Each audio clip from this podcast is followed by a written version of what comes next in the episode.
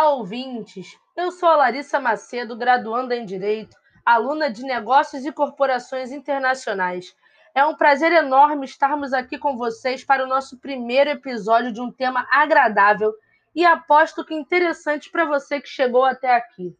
Hoje, no nosso podcast, teremos a participação incrível de Mariana Noel e Lugir, dois colegas de negócios e corporações internacionais e amigos de faculdade que vão nos ajudar a desvendar esse tema badaladíssimo. Nossos dois participantes terão um papo bem descontraído para nos ensinar e esclarecer sobre o ambiente social e cultural dos negócios internacionais. Mas para você, né, que assim como eu já teve essa temática como um mito em sua mente, farei uma introdução para que possamos caminhar lado a lado daqui por diante. Sobre o tema, pode ser abordado o que é básico e fundamental, teorias sobre três veias que abrangem tal assunto, e são elas cultura, modos de vida e compreensão. O que é cada uma delas? Cultura, os modos de vida criados por grupos de seres humanos transmitidos através de gerações. Modos de vida determinam o modo de funcionamento das instituições sociais, da família, das instituições educacionais, religiosas, governamentais e de negócios.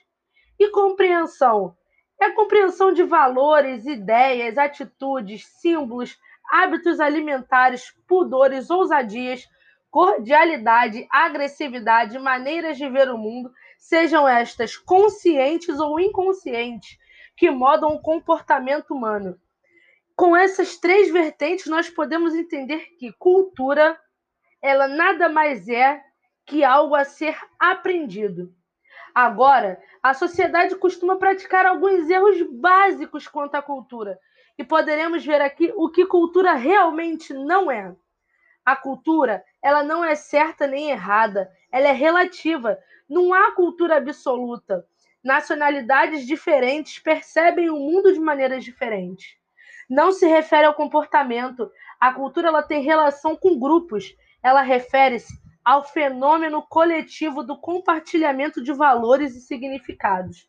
Ela não é inata. A cultura é derivada do ambiente social. Não nascemos com um conjunto de valores e atitudes. Nós vamos aprendendo e adquirindo conforme crescemos. E isso é até o final. Agora, eu vou passar a palavra para Mariana Noel e a seguir o Lugir entra com a palavra dele para a gente continuar batendo esse papo descontraído até o final. Mas a pergunta que eu já quero deixar é: e para você, o que é cultura? Existe uma vertente na cultura? Ou tudo é cultura? Oi, Lari, muito bom estar aqui com vocês hoje. Antes de tudo, queria me apresentar. Eu sou a Mariana, que ela falou no início do podcast. Estou muito feliz de ter a oportunidade de debater esse tema com vocês. Eu vou começar respondendo a pergunta que ela deixou pra gente. Bom, para mim, a cultura existe sim e é parte muito importante da sociedade. Eu acho que é um conjunto de conhecimento, de crenças, leis, costumes. Acho que se não fossem as culturas diferentes, qual graça teria sair por aí para desbravar esse mundão? Tanta coisa legal pra gente conhecer, né? Eu acho que alguns elementos que definem uma cultura são a geografia, a história, a tecnologia, a religião, os grupos sociais. Quando a gente fala de religião, por exemplo, a gente consegue ver nitidamente a diferença de valor entre as pessoas que acreditam em cada uma delas. Quando a gente fala de grupos sociais, tem muita coisa envolvida, mas dentro desse tópico a gente consegue falar das famílias. E a gente consegue enxergar que tem uma diversidade enorme de tipos de famílias, e mesmo que nenhuma delas deixe de ser família, cada cultura lida de um jeito. Por exemplo, na Índia, que é uma cultura bem diferente da nossa aqui do Brasil, eles têm umas peculiaridades. É, eles têm uma preferência por filhos homens, por exemplo. É, acontece muito ainda casamento arranjado com homens da mesma comunidade. É, e o pai da, da menina que é responsável por arranjar o casamento. Enfim, são inúmeras peculiaridades que eu poderia ficar aqui falando com vocês até o final do dia. Mas temos um tempo curto, então eu vou passar para o próximo tópico. Vocês conhecem Hofstede? Bom, esse psicólogo holandês se dedicou a estudar um pouco mais das culturas para entender o que, que isso poderia impactar nas grandes companhias que queriam desenvolver filiais em outros países com, com culturas completamente diferentes. Esse estudo foi voltado para a IBM, mas resultou num, num pensamento de dimensão cultural que foi muito importante e que a gente usa até hoje. Ele dividiu o estudo entre cinco dimensões. A primeira dimensão é a distância ao poder, que também é conhecida por distância hierárquica, e essa dimensão dá a medida de quanto os membros menos poderosos de uma companhia aceitam e esperam distribuição desigual de poder na sociedade. A segunda dimensão é o individual versus o coletivo. E essa dimensão leva em consideração as relações entre individualidade e coletividade. Nessa dimensão, é medido até que ponto as pessoas sentem que têm que tomar decisão por si próprio ou pela companhia e organização. A terceira dimensão é a masculinidade versus feminilidade. Essa dimensão mede o grau de prevalência de valores comumente associados ao gênero masculino e ao gênero feminino.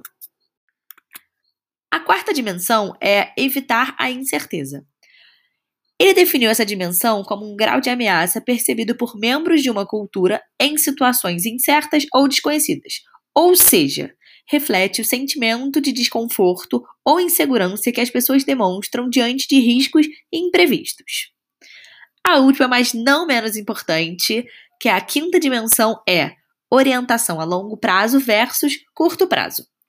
A última dimensão cultural elaborada por Hofstede indica em qual medida uma sociedade baseia as suas tradições sobre os acontecimentos do passado ou do presente, sobre os benefícios apresentados. Gente, vocês não devem mais me aguentar falando, né? Antes de passar minha palavra para o Lugir, eu só queria finalizar dizendo que a cultura pode interferir diretamente nas decisões de consumo de cada país. E com isso, as grandes empresas internacionais têm que quebrar a cabeça para se adaptarem e terem um grande alcance com a marca. Por exemplo, enquanto que nos Estados Unidos tem um alto consumo de refrigerante, na Inglaterra tem um alto consumo de chá. Isso quer dizer que não vende refrigerante na Inglaterra? Muito pelo contrário. As marcas criam adaptações diferentes para cada localidade que vai agradar mais a cultura do país olhando o trabalho todo pronto, a gente acha que é simples, né? Mas imagina quanto estudo não é feito até chegar numa adaptação perfeita. Bom, gente, com essa eu me despeço e dou boas-vindas ao Lugir no nosso podcast.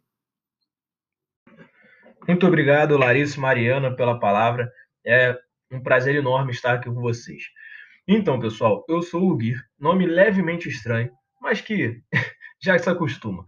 Como o espaço é muito curto, não irei me apresentar por muito tempo e me aprofundar muito no tema. Só gostaria de complementar a Mariana para finalizar.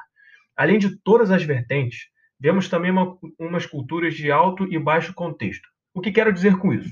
Países como China possuem uma cultura de alto contexto, pois se dá em termos de hierarquia, longas negociações e um relacionamento mais pessoal.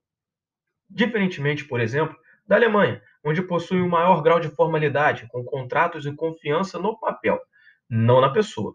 Ou seja, vemos uma cultura mais íntima, mais pessoal na China e outra mais formal e séria, como na Alemanha e também na Suíça, por exemplo. Além disso, já deixamos claro que possuir diversas culturas é extremamente interessante para a sociedade e muito desafiador para grandes empresas. As diferentes crenças, símbolos e até o consumo, como a Mariana citou, são fatores que nos fazem querer aprender mais sobre cultura de cada país. Para fechar, deixo uma pergunta para os ouvintes. Na verdade, algumas perguntas. Vocês acham que se tivesse somente uma cultura no mundo, você teria interesse em conhecer outros países? Teria algo diferente do que você já vê em seu país natal? Além disso, seria melhor se preparar antes de uma negociação ou só deixar rolar e ver no que dá? Digam para nós, gostaríamos de saber sua opinião. Siga-nos nas redes sociais que se encontra no final do podcast. Não se esqueça de acessar nosso canal no YouTube e deixar seu like. Seu like é muito importante para nós continuarmos a trazer esses tipos de assuntos e alguns assuntos que podem ser até um pouco, um pouco controversos, um pouquinho polêmicos, vamos dizer assim. e só para lembrar que no próximo episódio nos aprofundaremos em como é desafiador para grandes empresas lançarem seus produtos em diferentes culturas e como contornaram isso e fizeram adaptações. Daremos alguns exemplos, inclusive. Sem contar que teremos mais tempo e poderei me apresentar muito melhor, né? Fiquem ligados. Um abraço, um beijo e espero que seja um até logo.